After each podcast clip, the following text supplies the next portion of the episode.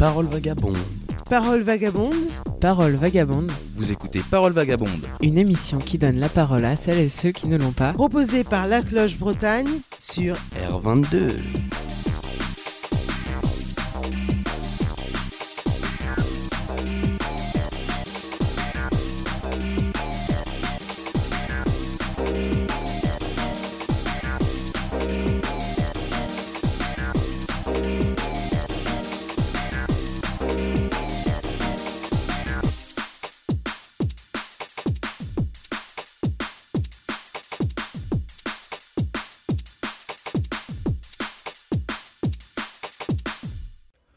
Bonjour à tous, euh, bienvenue sur R22, vous écoutez Parole Vagabonde.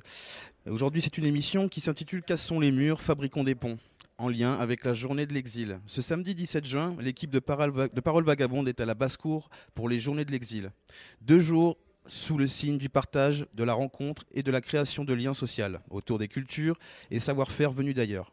Au programme de ces journées, déambulation musicale au jardin, improvisation musicale, atelier où l'on se passe de la farine ou le dé à coudre pour échanger des savoir-faire, exposition photographique, atelier de langue, fresques des diversités, contes et jeux, atelier de partage d'expériences et témoignages d'inclusion.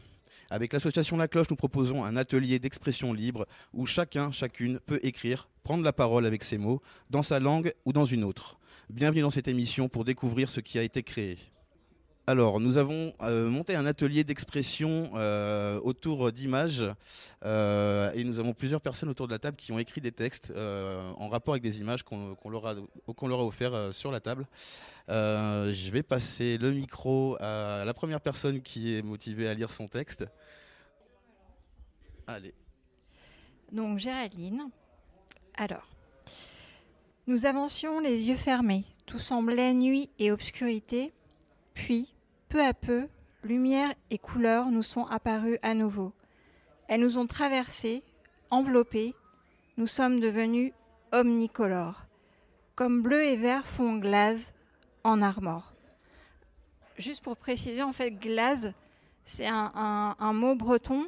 Euh, moi, je suis née en Bretagne qui désigne le mélange de la couleur du bleu de la mer et du vert de la nature en fait. C'est euh, voilà un- une couleur qui n'existe pas en français et on dit glaze, c'est G L A Z.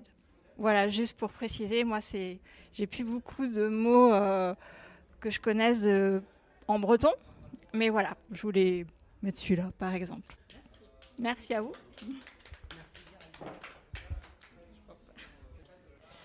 Bonjour, euh, donc moi c'est Frédéric.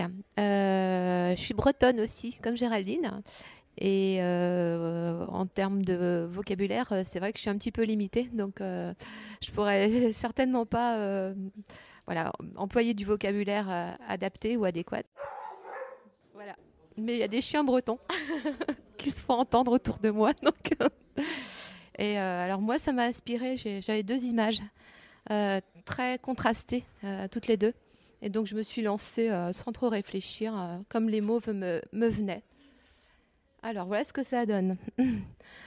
L'eau et les rêves, matière onctueuse, orageuse, effervescence de ton esprit, où se déploie un monde souterrain, dans les profondeurs de la mer, tourbillon et ressac, contre les rochers, perdus et engloutis, sont les âmes, vagues à l'âme et l'âme de fond, tes espoirs de vie meilleure se sont éteints. Quand sur d'autres continents une vie domestique s'anime, pompons de fleurs et tissus en taffetas, petites mains précieuses gantées de blanc prennent soin de ton, de ton arbuste. Voilà.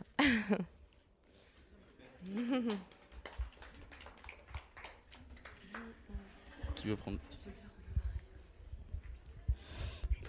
Bah, Vas-y, tu peux te Moi, je- présenter. et je m'appelle Chirif. Ben, moi, je vais présenter euh, un bambara. Je comprends français, mais moi, je vais, partir, euh, je vais présenter au Limazi en bambara. Bah, neni imagine choisi parce que imagine jarane parce que couleur chamambala, couleur rouge, marron, chamambala. Nga imagine flana fene euh, imagine jarane parce que batoni du naf nere ba euh, vaji minke ano vaji be kelengi euh, nya de difficulté mbakono euh, nere bodo. En plus euh, euh, imagine imagine à la na parce que mɔgɔ bɛɛ tɛ se ka imagine yɔrɔ ye ee cɛ la la bah, ça m'a euh, ça m'a impressionné. Il m'a dit qu'on est déjà là, c'est ça. Merci beaucoup. Merci à toi. bah oui. Tiens. Euh, Tiens. bah, ça parle de, du voyage, euh, comme vous le voyez sur le gymnase ici. Euh, ça parle de ça, du thème. D'accord. Bah, merci beaucoup.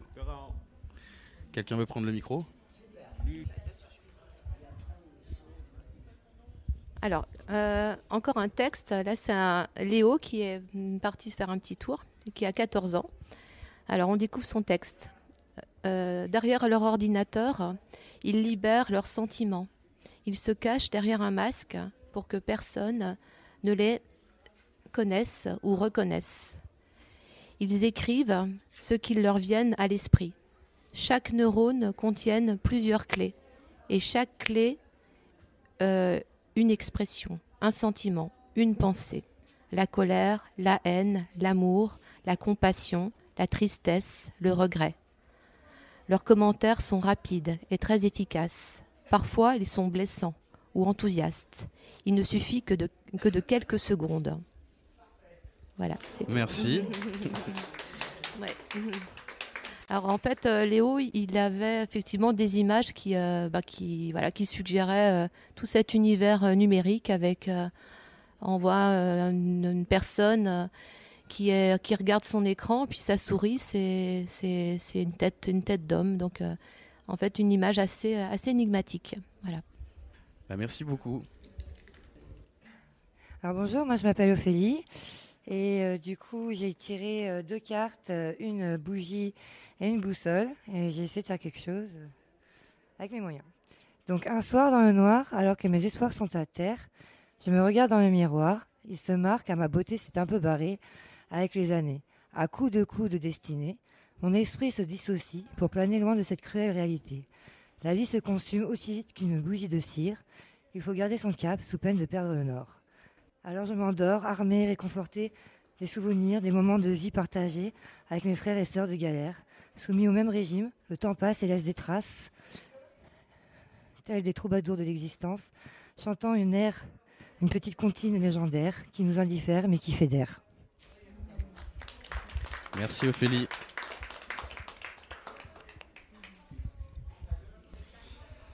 Eh ben, c'était génial, c'était des très beaux textes. Euh, bah, on va discuter un petit peu de, bah, du thème de l'exil. Euh, et puis j'aimerais bah, justement euh, vous demander un petit peu à tous autour de la table qu'est-ce que c'est, qu'est-ce que représente pour vous le mot exil en fait? Vas-y, vas-y, dis, que, dis, que, dis la première chose qui te passe par la tête. C'est par exemple euh, de quitter un pays et aller dans un autre peut-être? Ouais, ok. Merci. Bah pour moi, euh, ça me fait penser rien parce que c'est ma première fois pour attendre ces mots du coup. Je sais pas, j'ai aucune idée.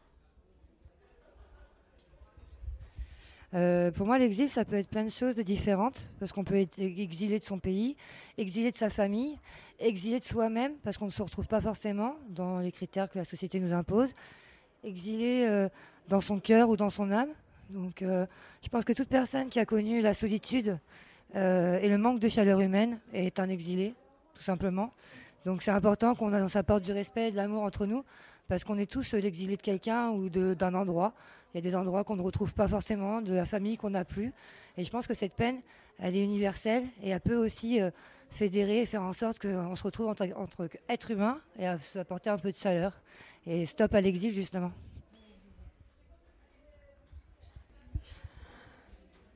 Euh, donc Myriam, pour moi l'exil, euh,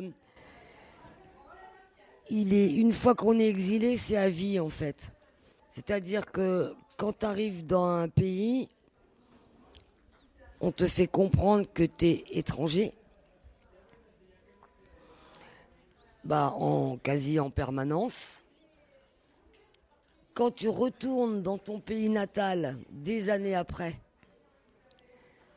eh bien, on te dit aussi que tu es une étrangère puisque tu as acquis une culture occidentale. Si bien que tu.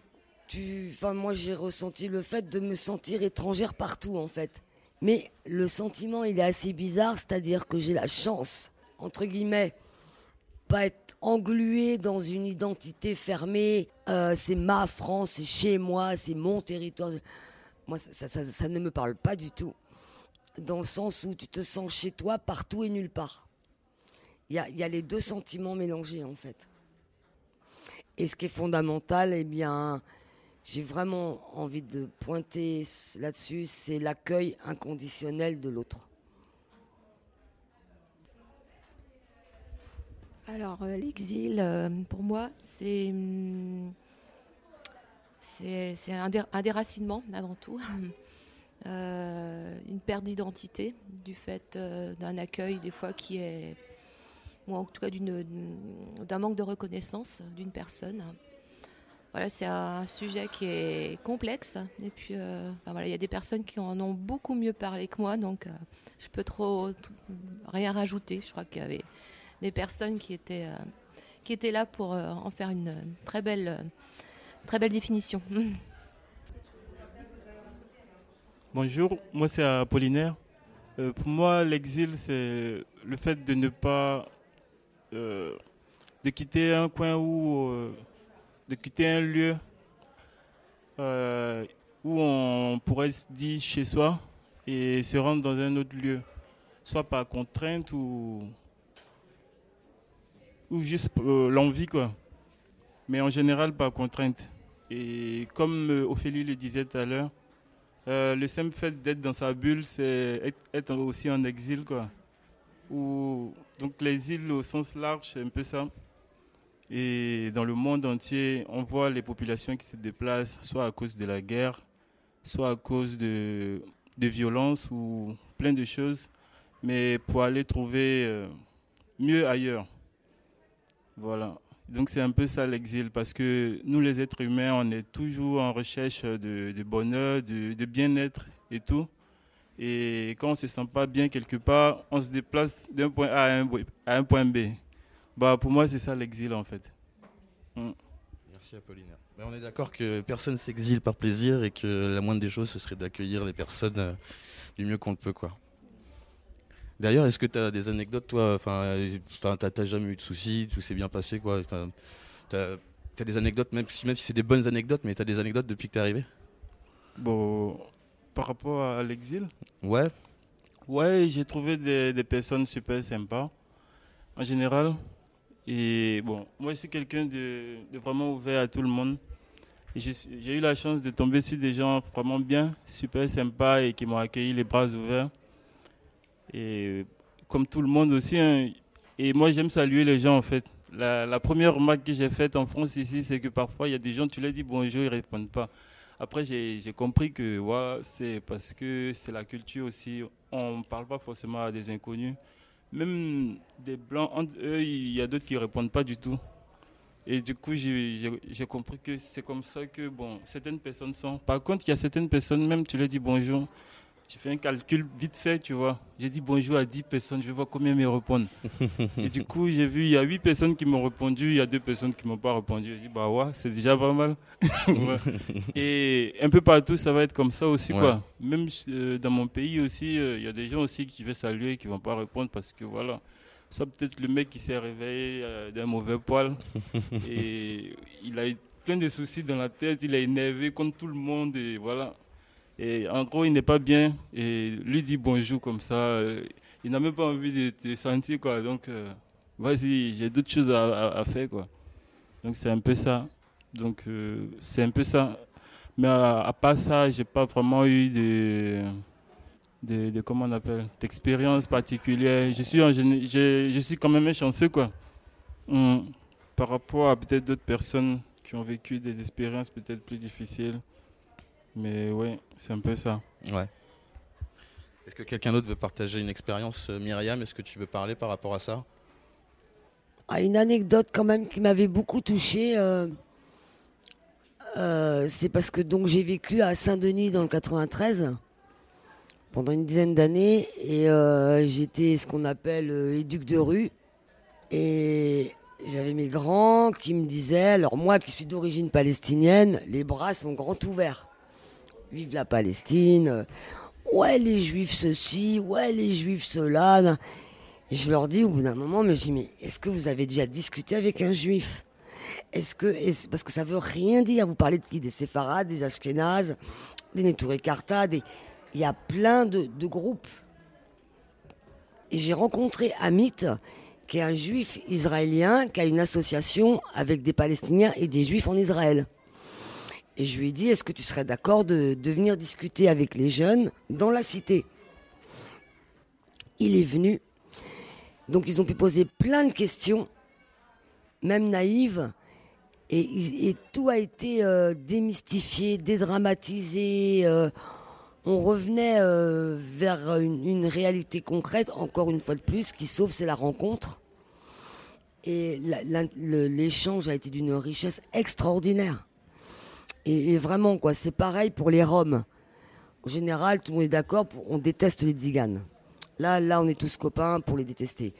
Tu leur demandes, est-ce que vous avez déjà discuté avec des Roms? Jamais. Et moi, j'accompagnais des enfants Roms. Et pareil, j'ai emmené un groupe de cinq jeunes qui n'arrêtaient pas de les critiquer. Ben, j'y venais avec moi. Donc c'était organisé euh, avec les Roms, bien sûr, hein, en amont. On a été accueillis à manger. Les Tziganes ont sorti leurs instruments de musique. C'était hyper émouvant. Et c'est après, à la fin de la soirée, mes jeunes qui disaient Mais Myriam, euh, faut faire quelque chose pour eux. Ils vivent dans des conditions, euh, dans des cabanes. Alors que moi, déjà, je, militais pour eux. Vous voyez, la rencontre fait que mes préjugés, les stéréotypes, ça tombe. Et, c'est pour et voilà. Donc je dis que c'est un mot fondamental. Merci Myriam.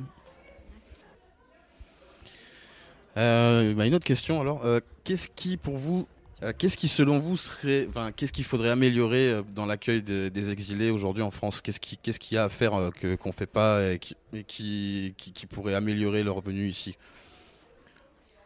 Concrètement quoi, enfin, parce que bon, il y a, quand même un gros problème à ce niveau-là. Qu'est- qu'est-ce que, qu'est-ce qu'on pourrait faire de plus?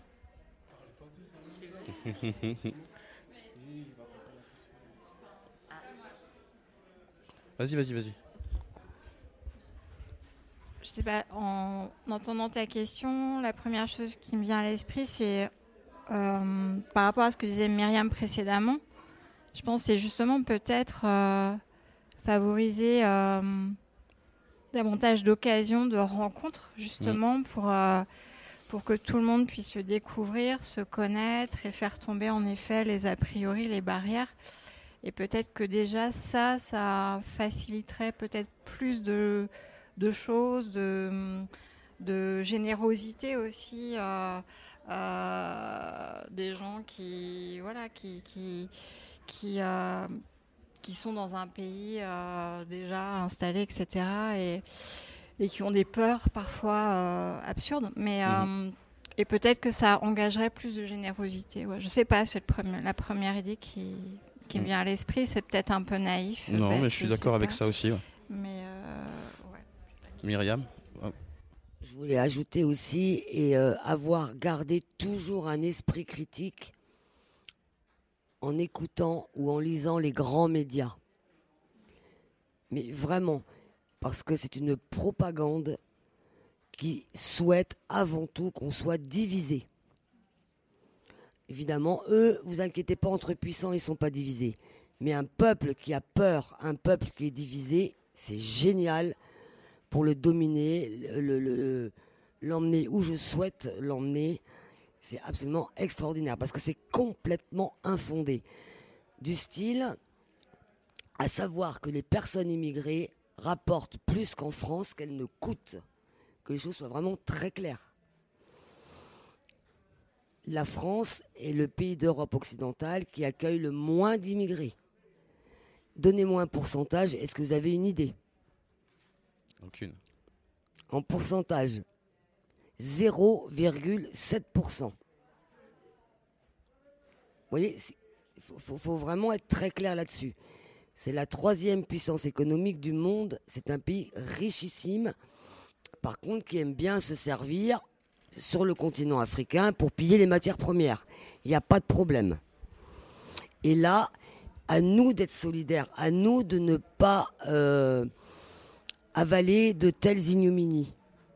Vraiment. Merci Myriam. Alors, euh, juste une idée euh, que je trouve euh, sympa et que j'ai envie de partager, c'est l'idée du repas et de manger ensemble. Mhm. Parce que je trouve que au, au- au travers du culinaire, en fait, on, on découvre des cultures aussi. Euh, et voilà, donc on, on s'apprécie en, en partageant, mm, ben, en partageant nos cultures. Et puis le plaisir de manger, c'est aussi euh, c'est un moment privilégié où on apprend à se connaître euh, et à se réunir. Voilà, donc j'ai une anecdote euh, qui me vient à l'esprit euh, à la fin d'année sur une activité sportive avec Léo et un des copains, un nouveau copain qui était là, qui fait du karaté avec lui. Et, et en fait, il avait apporté un super bon gâteau. Et on avait tous apporté un super bon gâteau, quoi. Mais bon, alors le sien était vraiment euh, particulièrement délicieux, quoi. Et euh, on s'est tous regardés en se disant, mais oh, qui est-ce qui a fait cet excellent gâteau? Alors là, tout le monde, euh, du coup, euh, c'était le. il avait remporté un succès incroyable parce que on lui posait plein de questions et voilà, qu'est-ce que tu as mis comme ingrédient Voilà, donc il y a tout d'un coup un intérêt. puis aussi, c'est ça, c'est des fois une timidité, tout simplement. On n'est pas forcément. Voilà, c'est euh, quand on ne connaît pas, c'est même euh, peu importe euh, qu'on ait de culture ou pas étrangère, mais c'est aussi aller vers l'autre, tout simplement. On peut se sentir aussi étranger en ayant, en étant du même pays, quoi. Mhm. Donc là, être étranger, c'est quelque chose qui est, qui est, qui est voilà, qui, qui peut être au sein même de son propre, sur son propre territoire. Donc voilà, donc l'idée du partage au travers du, du- de la culture euh, du, culinaire, je trouve que c'est aussi euh, une super idée. Et pouvoir euh, trouver des occasions de, de, de créer des événements autour de ça, je trouve que c'est une, Ouais, ce une serait- excellente idée. Je suis d'accord. Vas-y, vas-y, vas-y.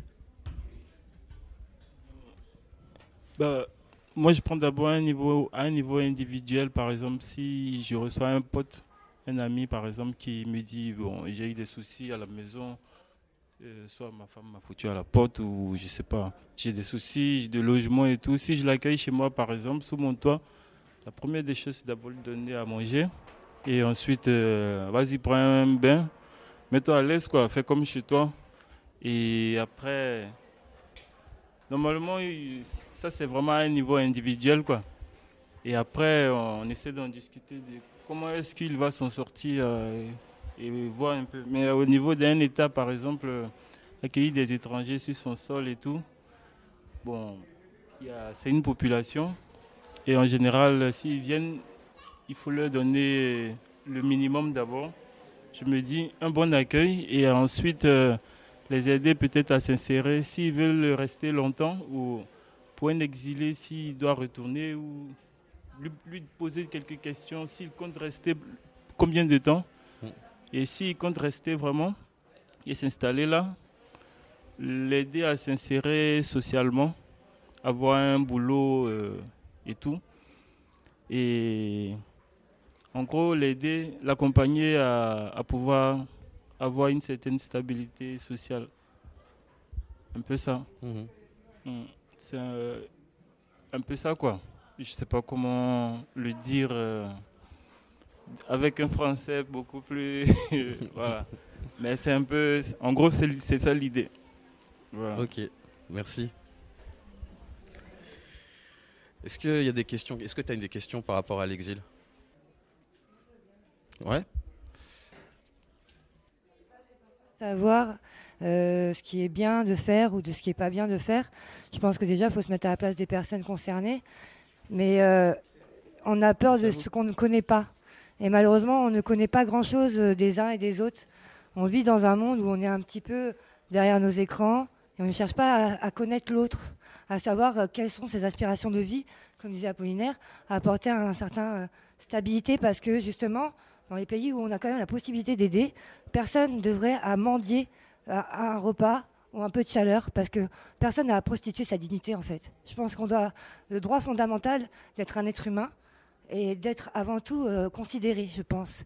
Et on ne peut pas se mettre à la place de quelqu'un qui vit telle ou telle situation, mais déjà de vouloir faire connaissance, de vouloir relier les uns aux autres, d'avoir cette envie de, comprendre et peut-être de montrer aux autres, voilà, ce dont vous avez peur, bah, c'est ton voisin, il est fait de chair et d'os, il pleure des larmes comme toi, et je pense qu'on a la même peine, on a une famille, on est tout à chacun, je pense qu'on a les mêmes choses qui dans le cœur, c'est juste qu'on se méconnaît, et il serait peut-être temps aussi euh, d'aller à la rencontre de, chaque personne, et d'essayer de donner la chance aussi au lieu de partir directement en se disant non, ça va pas le faire, il va y avoir des abus, etc. Je pense qu'on peut donner une chance à tout le monde. On a fait la Constitution des droits de l'homme, la BAS corpus, ben, il serait peut-être temps de l'appliquer.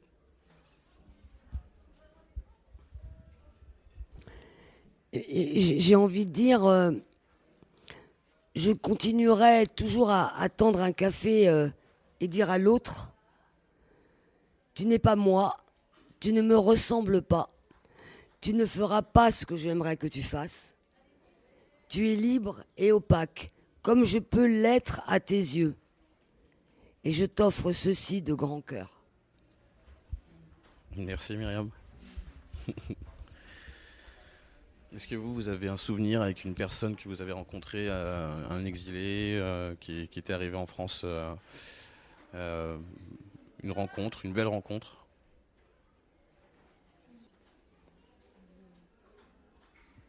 Bah, je vais garder le micro parce que je vois que ça. J'ai un ami, moi, qui quelqu'un que j'apprécie énormément, ouais. qui a été là pour moi parce que j'ai, je vis un petit peu dans une situation un peu précaire. C'est une personne qui n'a pas de papier. Ouais. Il travaille, c'est compliqué. Et la, seule, et la chose qui a toujours fait attention, et ça rejoint un peu ce que disait Apollinaire, est-ce que tu as besoin d'eau? Est-ce que tu as besoin d'un repas? Est-ce que tu as besoin de prendre une douche? Des fondamentaux qu'on oublie souvent parce qu'on se dit oui, mais non, non, c'est de la dignité, c'est de l'humain.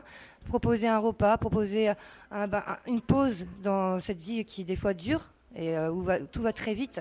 Et, euh, pouvoir, euh, et cette personne-là a toujours fait attention à moi, que je ne manque de rien, alors que lui-même était dans une situation très compliquée au final.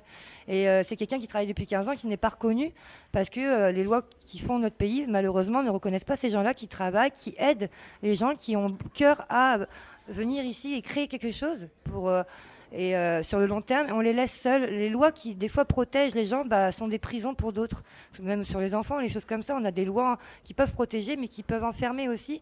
Il serait peut-être temps aussi d'ouvrir des portes. Je dis pas que, voilà, mais faire un peu de cas par cas. Il y a des gens qui méritent vraiment d'avoir, euh, voilà, qu'on les aide, qu'on les écoute, et puis même qu'on voilà, qu'on qu comprenne leur existence aussi, euh, que c'est pas toujours facile de mener plusieurs combats. On peut pas toujours être au travail, être dans une précarité, être, euh, avoir des problèmes comme ça sur la tête, et en plus être disponible pour venir par exemple dans ce genre d'événements ou dans des associations. Il y a des gens comme ça qui malheureusement sont exclus de ça parce qu'ils ont trop de choses à faire et qu'on leur donne pas la possibilité d'avoir cette petite bulle d'oxygène.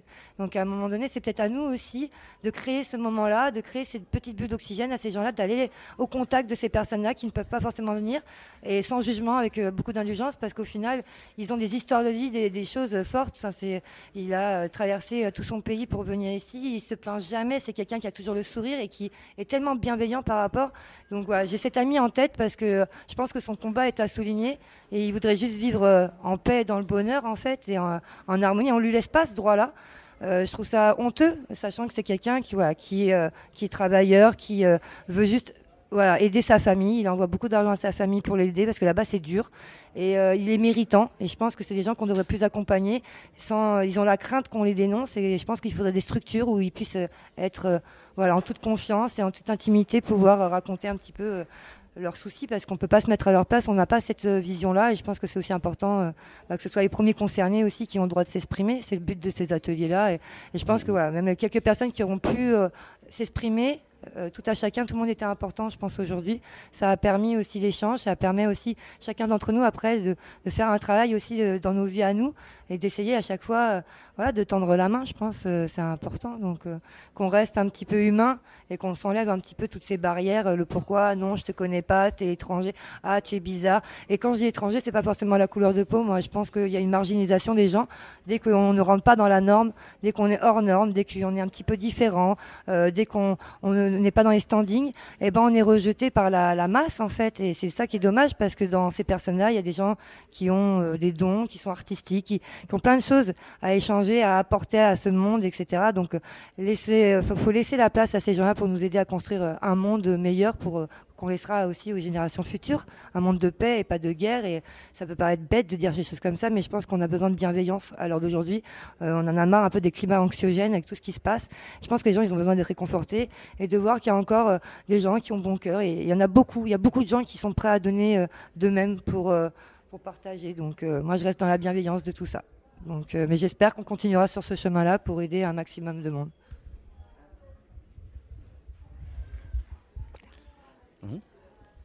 Donc moi, je suis bénévole au CADA de béton, CADA La Vallée. Depuis son ouverture, j'accompagne régulièrement des gens à l'OFPRA, à la CNDA, ailleurs. Et à titre personnel, avec ma famille, nous parrainons un jeune mineur isolé qui est maintenant majeur. Nous l'avons rencontré, il avait 16 ans, il va avoir 21 ans en janvier. Nous avons nous-mêmes deux filles de 17 et 22 ans. Il avait chez nous passé des tests pour entrer dans une école supérieure après le baccalauréat. Il a été admis, mais c'était en apprentissage et comme il n'avait pas de papier, l'employeur ne l'a pas gardé. Donc pendant un an, il est resté enfermé dans un petit appartement. Et il a partagé avec nos filles son expérience de vie qui est douloureuse puisqu'il n'est pas venu euh, en France euh, uniquement pour, euh, pour quitter son pays, mais parce qu'il était, il vivait très mal chez lui. Et voilà, juste, je voulais partager ça avec nos filles et pour nos filles. Ça a été une expérience fondamentale. Et, et c'est mon petit garçon. Voilà. Et c'est le grand frère de mes sœurs, de mes filles. Merci beaucoup. Bah, écoutez, j'ai envie de partager avec vous euh, une expérience un peu similaire. Donc j'ai travaillé, euh, moi j'ai vécu à Saint-Denis dans le 93. J'étais ce qu'on appelle éduc de rue. Et j'ai rencontré Junior qui dormait sur des cartons à la rue. Mon petit môme, il avait 16 ans, il avait ses papiers. Il venait de Congo-Kinshasa, euh, famille massacrée, voilà, c'était pareil, un mineur isolé. Donc euh, plusieurs fois, je l'ai rencontré sur le quartier et une fois que tu rentres chez toi le soir, tu dis qu'est-ce qui m'empêche de l'accueillir? Donc un jour, je lui dis viens à la maison. Donc il est venu à l'appartement et donc je fais une demande euh, de prise en charge à l'aide sociale à l'enfance. Et devinez ce que j'ai comme retour de courrier expertise de bilan osseux qui équivaut en gros à 22 mois, 2 ans d'écart. D'accord C'est très important parce que l'Angleterre, l'Allemagne, l'Espagne refusent euh, ce test qui n'est absolument pas fiable. Il est bien sûr déclaré majeur au QTF. J'avais une chance inouïe qu'à Paris, tu as l'association qui s'appelle le GISTI. Je ne sais pas si vous connaissez. Donc c'est une association d'avocats qui milite pour les personnes qui n'ont pas de papier. Et donc j'expose la situation et euh, ils m'ont dit euh, vous entraînez Junior à parler bien français, qu'il y a un projet, donc ils voulaient faire menuisier comme le métier qu'exerçait son papa. Un gamin d'une sagesse, d'une droiture extraordinaire. Euh, et moi j'avais même dit à Junior, je, l'avoue, je m'attacherai à l'aéroport avec toi. Je te laisserai pas partir. Et donc, les mois passent, on est passé au tribunal. L'avocat a fait une super plaidoirie, vraiment. Et euh, Junior euh, a été pris en charge aux orphelins apprentis d'Auteuil. Il a fait son CAP de menuisier. Et pareil, je vivais avec mon fils, qui à l'époque avait 12 ans. Et je trouve que c'est une belle expérience aussi pour nos enfants de partage, de solidarité, de découverte de l'autre, de l'altérité. Et, et ça fait grandir, ça fait énormément grandir et, de, et devenir humain. Parce que je trouve qu'on l'est si peu au quotidien. Voilà, offrons des expériences qui nous permettent d'être plus humains. Le département cherche des familles de parrainage. Je ne parle pas de familles d'accueil, mais des familles de parrainage. Si on veut devenir famille d'accueil, c'est encore mieux. Mais un parrainage, accueillir le jeune pendant les vacances, en fait l'accueillir quand il en a besoin, le soutenir quand il en a besoin, partager des moments avec lui dans notre famille, des moments conviviaux. Euh, au conseil, il faut demander au conseil départemental. Excusez-moi, je voulais savoir, moi je voulais avoir des nouvelles, euh, du coup comment ça se passait pour la suite euh, pour lui? Vous m'avez touché avec votre histoire et Oui. j'aurais aimé savoir euh, s'il y avait eu un happy end, quoi, comme on dit chez nous. Pas encore. Non, pas encore. Pas tout à fait. Il a réussi à obtenir la carte famille. Ouais, d'accord. Donc je crois qu'elle est valide euh, six mois dans un premier temps. Eh bien, c'est la course ensuite pour euh, renouveler parce que c'est très difficile d'avoir des rendez-vous auprès de la préfecture. D'accord. Il ne doit surtout pas rater le délai pour une reconduite d'un an, possiblement de quatre ans. Il y aura toujours cette épée Damoclès au-dessus de sa tête. Il n'y a pas un moment donné où on va lui laisser la chance d'exister un petit peu en paix et de pouvoir euh, s'épanouir tranquillement. Quoi. Nous avons pensé à l'adoption. Ça n'est pas possible puisque son- il a toujours son papa dans son pays. Et il a quand même pu cette année être réintégré à l'école, donc en, bas- en bac plus 2. Super. Euh, il a trouvé un employeur pour sa première année de formation. Malheureusement, ça ne correspond pas aux critères du- de l'apprentissage. Donc, et puis, il a été un peu. euh, on a profité de lui dans l'entreprise. Donc, il vient de rompre le contrat en accord avec l'école. C'est aussi un jeune qui est très sensé, très mature, euh, qui m'apprend beaucoup sur la vie, en fait, Et en du fait, haut de ses a des 21 abus. ans. Vous nous dites en fait en gros que partout où euh, cet enfant fait des- parce qu'à 18 ans pour moi on reste encore euh, un enfant, euh, il fait des démarches et partout où il va, on, il se remet- on profite de lui, on profite de sa naïveté qu'il doit combattre à chaque fois pour justifier de vouloir juste vivre comme vous et moi en fait. Il est extrêmement méfiant. Oui. En fait, cette attitude de la France envers lui L'a l'a rendu méfiant, envers déviance un peu de euh, de- voilà, par rapport Mm. aux gens, bah oui. euh, il- Il a même cru à un moment qu'on allait lui faire renier, nous, qu'on allait lui faire renier sa religion. Oui, parce que en fait, euh, malheureusement, c'est ça, c'est typiquement euh, par chez nous français. On veut bien euh, que tu aies certaines choses, mais il faut que tu nous ressembles. Il faut leur- alors que normalement, ils devraient pouvoir exister avec leur envie, leur identité et leur façon d'être, sans avoir à renier tout ça. En fait, il faut de la diversité, il faut euh, ce côté multiculturel, universel. Mais donc, ce sera un combat pour ce jeune homme toute sa vie pour s'il veut s'intégrer, en gros, c'est compliqué, ce qui est pas normal normalement. Alors, par exemple, il aurait aimé venir manifester dernièrement, mais il savait que si quelque chose se passait mal, comme il avait la peau noire, il aurait été le premier sur lequel les flics auraient potentiellement euh, tapé. Alors juste quand même, là, l'école le garde, mais il doit absolument trouver un employeur, ce qui n'est pas le cas pour la deuxième année. Il a rencontré il y a quelques mois une jeune fille. J'attends qu'il nous la présente. Donc il m'a dit qu'il n'irait pas trop vite. Et dernièrement, il m'a dit qu'il aimerait nous emmener dans son pays. Et ça, ça. euh, Et quel pays Voilà. Il est de Guinée-Conakry. D'accord. Donc pour l'instant, il ne peut pas y retourner. Tant qu'il n'a pas de papier, il ne peut pas y retourner. Mais ce serait pour nous un Ce grand serait projet. magnifique. Magnifique. Il voudrait Ce nous serait, faire. je pense, un de ses plus beaux cadeaux si vous pouviez Mm. l'accompagner. euh. On en a très envie, mais il doit d'abord être régularisé. Et, j'ai envie de vous dire, euh, le fait de partager avec lui ce voyage euh, permet aussi de sortir de sa zone de confort et de voir ce que ça fait de se sentir euh, minoritaire. Pour vous dire, moi, je suis allé en Afrique, notamment au Sénégal, au Cameroun, au Burkina Faso, au Mali. Et en y allant plusieurs fois, au même endroit, on dépasse le sourire. Voilà. Et, un jour, c'est la dernière fois où je suis allé en Afrique parce qu'au départ, avec mes idéaux, je voulais rentrer dans une ONG. Enfin, bon, c'est pareil, ça demanderait un débat euh, sur le fonctionnement des ONG. Et on buvait le thé, donc il y a le fameux rituel des trois thés. Et un monsieur, donc j'étais toute seule d'origine euh, française entre guillemets, parce que voilà, bon, c'est plus compliqué que ça. Et il me dit, mais euh, vous là en France, euh, enfin vous allez nous laisser mourir.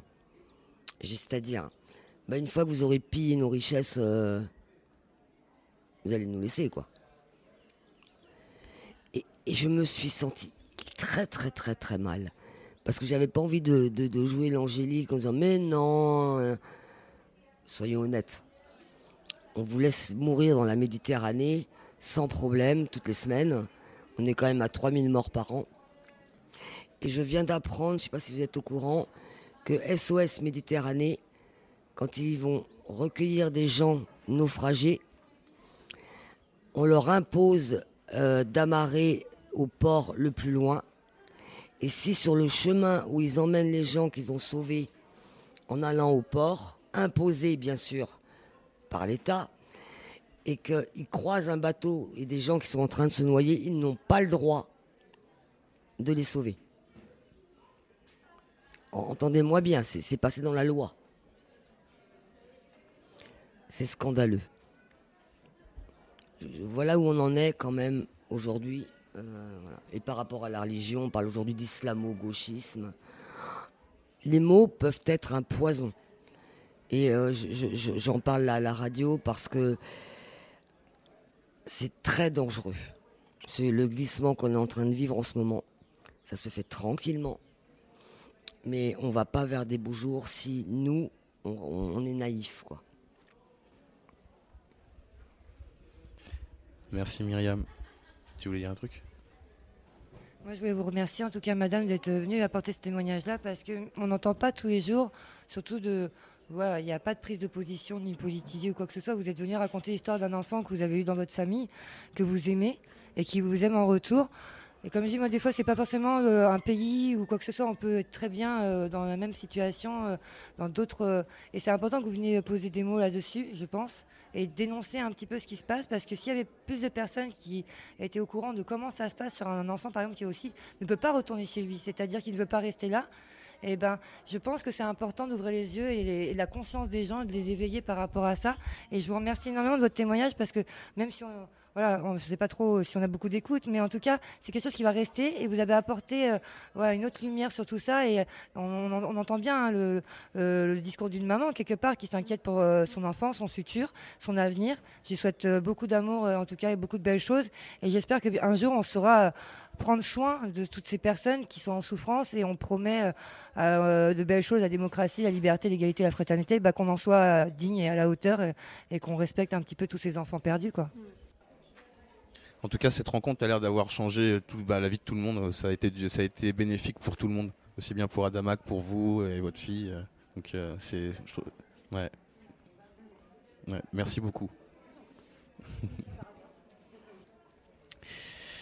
Euh, et donc, on tient à remercier toutes les personnes qui ont participé euh, à cet échange bah, pour leur témoignage, leur création et et, surtout aussi les associations qui ont, qui ont co-organisé tout ça.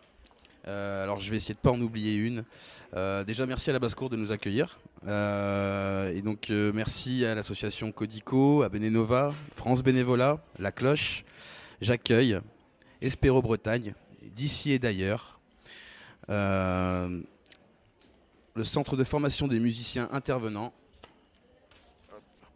MIR, la Maison internationale de Rennes, euh, la MRAP, euh, l'Union des associations interculturelles de Rennes, Tous pour la Syrie, Emmaüs Terre, Artémon, Famille de France, euh, l'Ordre de Malte, Un toit, un toit c'est un droit, Société de Saint-Vincent de Pau et le Jardin des Mille Pas. Voilà. Et pour, se quitter, Myriam nous avait écrit un petit texte que, je vais que je vais la laisser vous lire.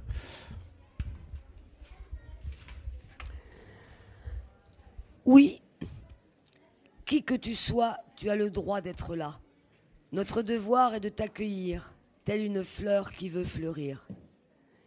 Dans beaucoup de pays, je t'ai réduit à l'esclavage, en me revendiquant être le sage. Puis, je t'ai colonisé pour mieux t'exploiter, en t'imposant la civilisation, mon savoir, ma culture. Mon impérialisme n'a été qu'injure. Viens si tu veux. Viens si tu peux. Tu fuis la misère, la guerre, la mort. C'est toi qui es fort. Tu sauves ta dignité. Moi, j'ai la propriété. Mais je suis dans une cage dorée qui n'est que ruine de l'esprit si en ouvrant la porte de ma vie, absente est l'altérité. Cassons les murs, fabriquons des ponts.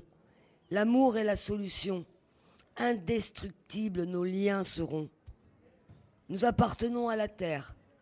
Nus, nous naissons. Nus, nous partirons. On est né pour vivre.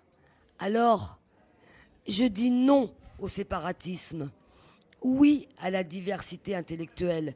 Oui à la diversité culturelle. Oui à la diversité religieuse, oui à la diversité d'origine. Voici la Déclaration universelle des droits de l'homme de 1948. Tous les êtres humains naissent libres et égaux en dignité et en droit. Nous devons être les combattants de l'égalité du droit, d'avoir des droits. Retrouvons-nous au même banquet, d'où que l'on vienne.